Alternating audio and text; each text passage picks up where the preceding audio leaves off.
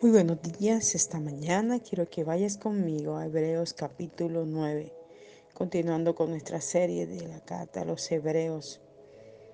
Eh, los eruditos dicen que esta carta fue escrita por Pablo, otros dicen que no, pero realmente es muy profunda esta carta y nos enseña realmente quién fue Cristo y el sacrificio y todo lo que hizo por nosotros.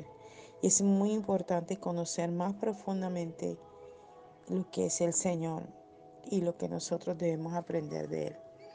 Entonces vemos cómo inicia este capítulo 9 de los Hebreos. Dice, ahora bien, en aquel primer pacto entre Dios y su pueblo había reglas para la adoración y un santuario terrenal.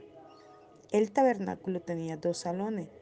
El primero que, que contenía el candelabro de oro y la mesa de los panes sagrados era llamado el lugar santo. Luego había una cortina el lugar. Luego había una cortina y detrás de la cortina el salón llamado lugar santísimo. En aquel salón estaba el altar de oro del incienso y un cofre conocido como el arca del pacto, completamente recubierto de oro puro. Dentro del arca se hallaban las tablas de piedra en las que estaban escritos los diez mandamientos una urna de oro con maná y la vara de Aarón que reverdeció. Encima del arca había una estatua de ángeles llamada querubines guardianes de la gloria de Dios, con las alas extendidas sobre el propiciatorio, nombre que se daba a la tapa de oro del arca. Basten estos detalles. Con todo así dispuesto, los sacerdotes entraban al primer salón cada vez que lo creían necesario para el cumplimiento de sus deberes. Pero solo el sumo sacerdote entraba en el salón de adentro y lo hacía solo una vez al año. Al entrar llevaban sangre y la rociaban sobre el propiciatorio como ofrenda a Dios por sus propios pecados y errores y por los de todo el pueblo. Con esto, el Espíritu Santo nos indica que la gente común no podía entrar en el lugar santísimo mientras existiera el salón de afuera y mientras estuviera vigente el antiguo, el antiguo sistema que éste representaba. Esto encierra una gran lección para nosotros hoy día.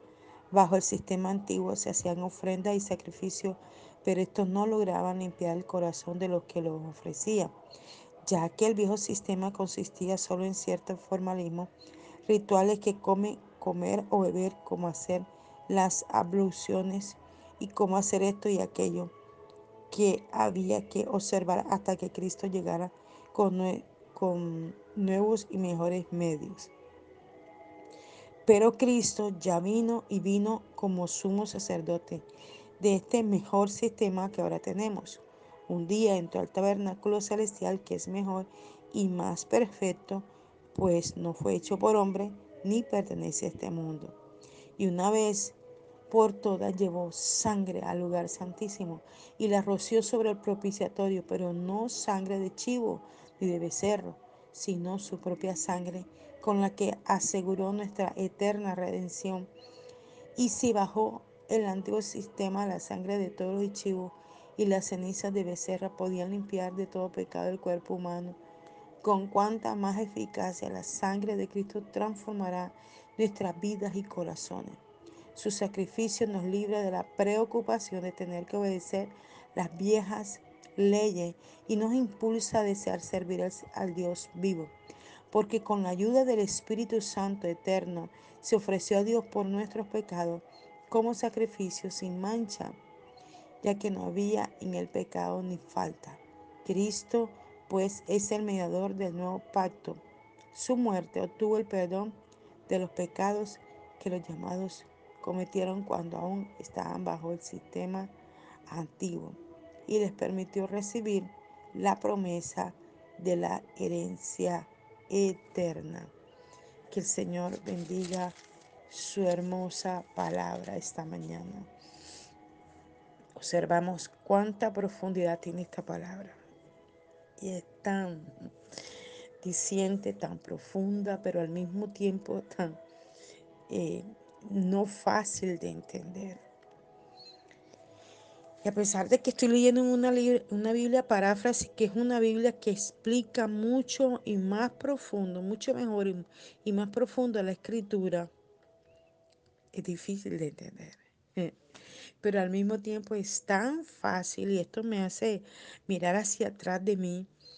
Cuando yo leía estos libros, yo decía, no entiendo lo que dicen aquí.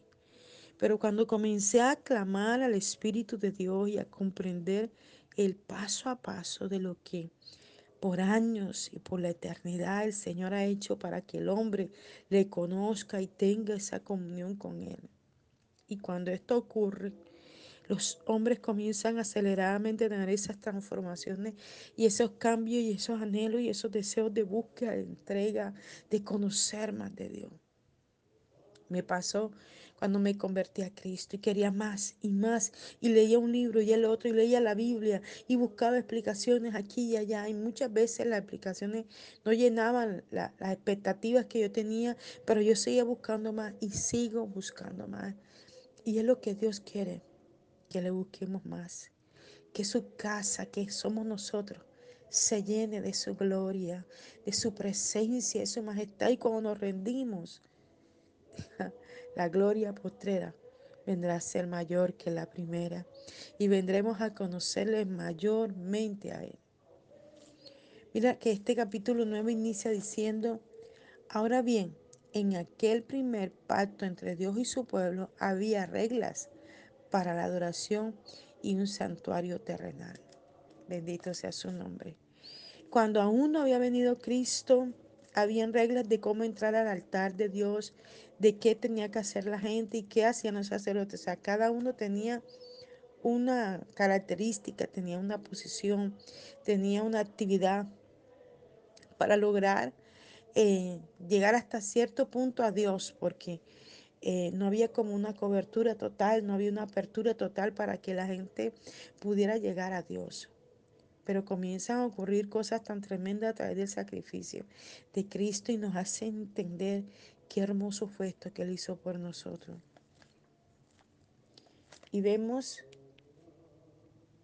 eh, que sigue diciendo, dice, el tabernáculo tenía dos salones. El primero, que contenía el candelabro de oro y la mesa de los panes sagrados, era llamado lugar santo.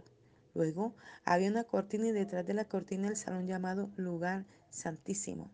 En aquel salón estaba el, altar de oro del incienso y un cofre conocido como el arca del pacto, completamente recubierto de oro puro. Dentro de la arca se hallaban las tablas de piedra en las que estaban escritos los diez mandamientos, una urna de oro con maná y la vara de Aarón que reverdeció.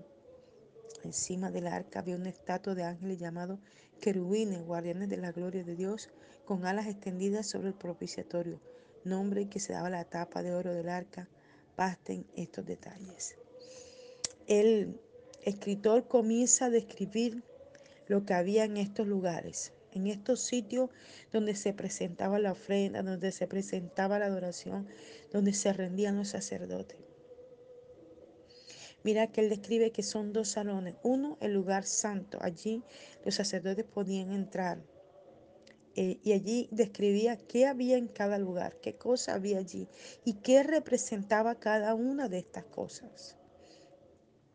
Él lo describía perfectamente para el entendimiento nuestro de qué había allí. ¿Verdad? Pero vemos más, más abajo de la escritura, en este capítulo 9, dice, con todo así dispuesto, los sacerdotes entraban al primer salón cada vez que lo creían necesario para el cumplimiento de sus deberes. Pero solo el sumo sacerdote entraba en el salón de adentro y lo hacía una vez al año. Al entrar llevaba sangre y la rociaba sobre el propiciatorio como ofrenda a Dios por sus propios pecados y errores y por todo lo del pueblo. Mire, era tan tremendo esto. Al primer salón podían entrar todos los sacerdotes. Mira esto, los sacerdotes. O sea que la gente del común no podía entrar allí. Ellos se quedaban afuera. Pero en ese primer salón ellos llegaban ahí cada vez que querían. Se rendían, adoraban a Dios. Pero al de más allá, al salón donde habían las otras cosas, no podía entrar sino solo el sumo sacerdote. ¿Y quién era el sumo sacerdote? Era el principal entre todos los sacerdotes, era el que los dirigía, el que estaba allí atento a todo. Y ese solo entraba una sola vez, oye bien, una sola vez al año, allá. ¿Y él qué hacía? Mira, y es tan tremendo, y tú estudias esto en el Antiguo Testamento y te vas a dar cuenta de que entre el salón y el otro salón, o sea, entre el lugar santo y el lugar santísimo, había como especie de un corredor. Y allí había un espejo grande y había un lavatorio. Y allí el sacerdote se lavaba las manos y se iba mirando en el espejo. Y en el espejo él se veía reflejado a sí mismo. Y entonces allí Dios le hablaba y le mostraba a él que estaba en pecado, que no estaba bien y que para él entrar al lugar santísimo tenía que arrepentirse. Solía ocurrir que a veces los sacerdotes, sabiendo aún lo que habían hecho, no se arrepentían en ese momento para poder entrar la única vez que podían ir al lugar santísimo, a rociar la sangre por él mismo, por su familia y por todos los sacerdotes los que estaban allá afuera ofreciendo sacrificios por sus errores, por sus pecados, por lo que habían hecho. Es impresionante esto. Y dice la escritura en el Antiguo Testamento que cuando aquel sacerdote, sumo sacerdote, entraba una vez al año y entraba en pecado y no se arrepentía, caía muerto. Por eso él al entrar allá manejaba una cuerda, se colocaba una cuerda alrededor de su barriga y era una cuerda larguísima, tenía que salir hasta allá afuera. Y luego cuando ellos sentían el pum, el totazo, el golpe, era que sabían que aquel sacerdote había entrado impuro al lugar santísimo y se había muerto. Entonces ellos jalaban la cuerda. ¿Por qué razón? Porque al lugar santísimo no podía entrar absolutamente nadie, solo el sumo sacerdote. Entonces la cuerda la jalaban, la jalaban, la jalaban hasta que el cuerpo salía. ¿Verdad? Entonces vemos que más adelante lo que dice la palabra del Señor dice, um, con esto el Espíritu Santo nos indica que la gente común no podía entrar en el lugar santísimo. Mientras existiera el salón de afuera y mientras estuviera vigente el antiguo sistema que este representaba, o sea, ninguno, si tú y yo estuviéramos en el Antiguo Testamento, ninguno podíamos entrar allá. Y mira lo que sigue diciendo la palabra. Esto encierra una gran lección para nosotros hoy día. Bajo el sistema antiguo se hacían ofrendas y sacrificios, pero estos no lograban limpiar el corazón de los que ofrecían. Eh, tremendo, por más que eh, se ofrecían sacrificios y estas cosas diaria y continuamente, esto no, esa sangre de animales no limpiaba completamente el corazón del hombre, no limpiaba completamente la vida de los seres humanos. Y dice, ya que el viejo sistema consistía solo en ciertos formalismos rituales, comer o beber, como hacer las abluciones. Las abluciones eran los ofrecimientos de ofrenda, de regalos a Dios para que a esa persona le fueran perdonados los pecados. Y cómo hacer esto y aquello que habían que observar hasta que Cristo llegara con nuevos y mejores medios. Y miren, lo, lo hablamos en algunos devocionales atrás, que Cristo fue presentado, por eso Cristo no vino a través de la tribu de, de, Leví, que era la tribu de los sacerdotes. Él vino a través de la tribu de Judá y fue presentado como sumo sacerdote. Ya les expliqué que un sumo sacerdote era uno que estaba sobre los demás sacerdotes.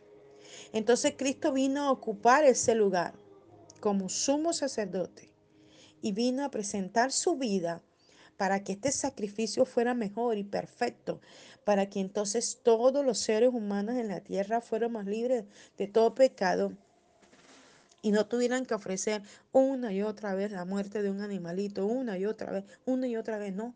Fue muerto una sola vez y para siempre, dice este mismo libro de Hebreos, ¿verdad? Entonces dice, pero Cristo ya vino y vino como sumo sacerdote de este mejor sistema que ahora tenemos.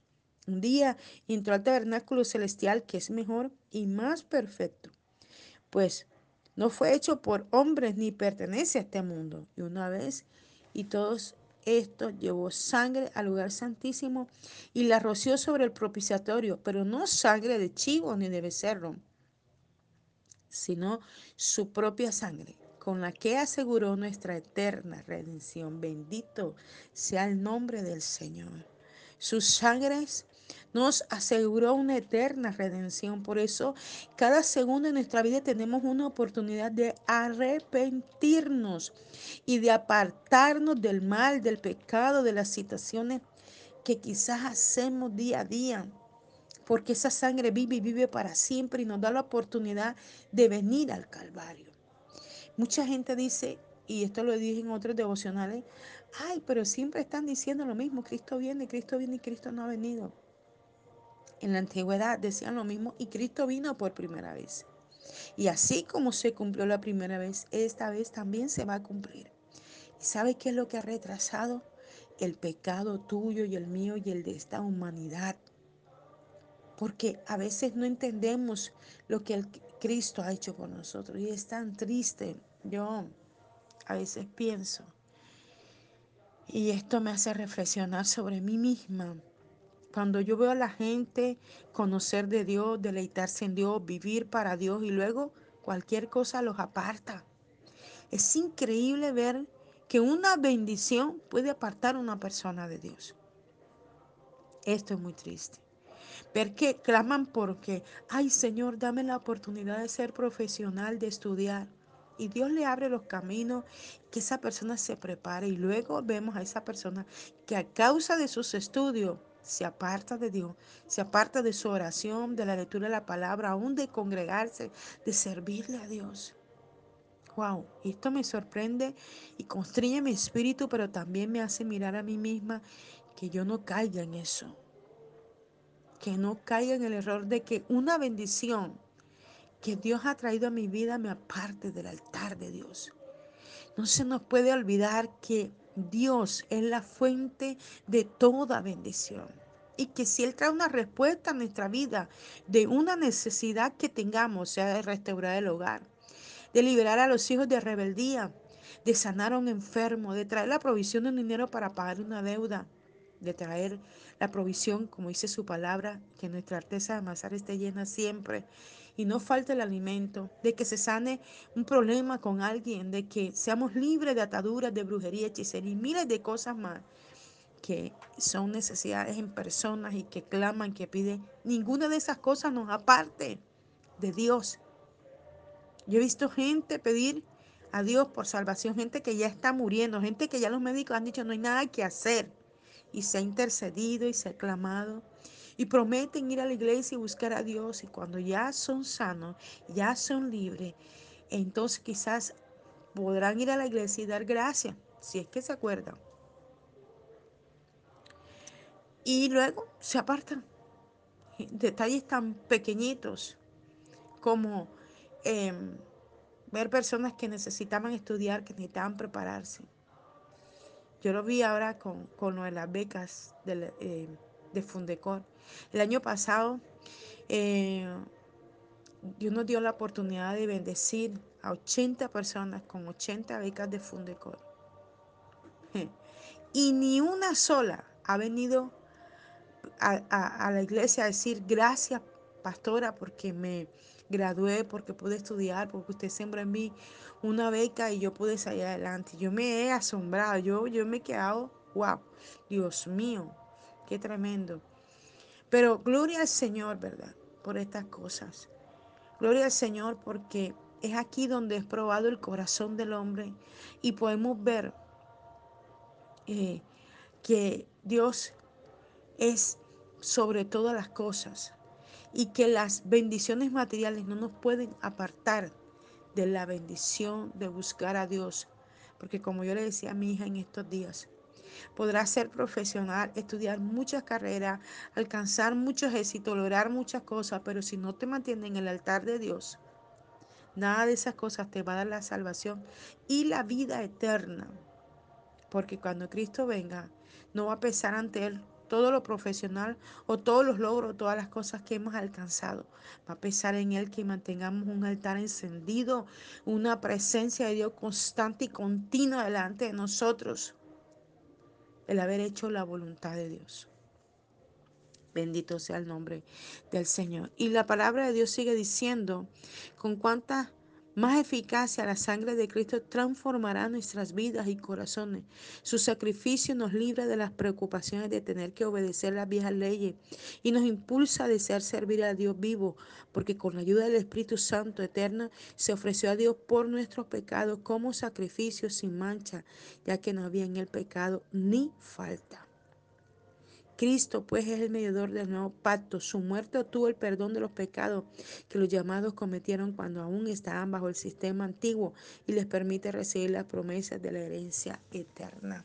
A través de Cristo nosotros recibimos la herencia eterna. A través de Cristo nosotros recibimos la bendición. A través de Cristo nosotros obtenemos ese regalo. Y de eso es lo que les hablaba anteriormente. Solo Cristo nos brinda la redención, la salvación. Solo Cristo puede hacer lo que tú y yo necesitamos, pero tenemos que buscar a Dios. Tenemos que buscarle en espíritu y en verdad.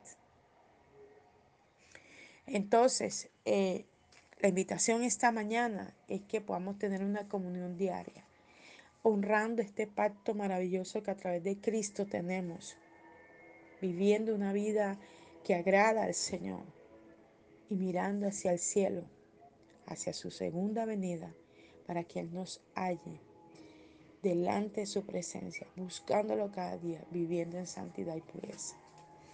Padre, gracias te damos por esta hermosa palabra que esta mañana nos brinda.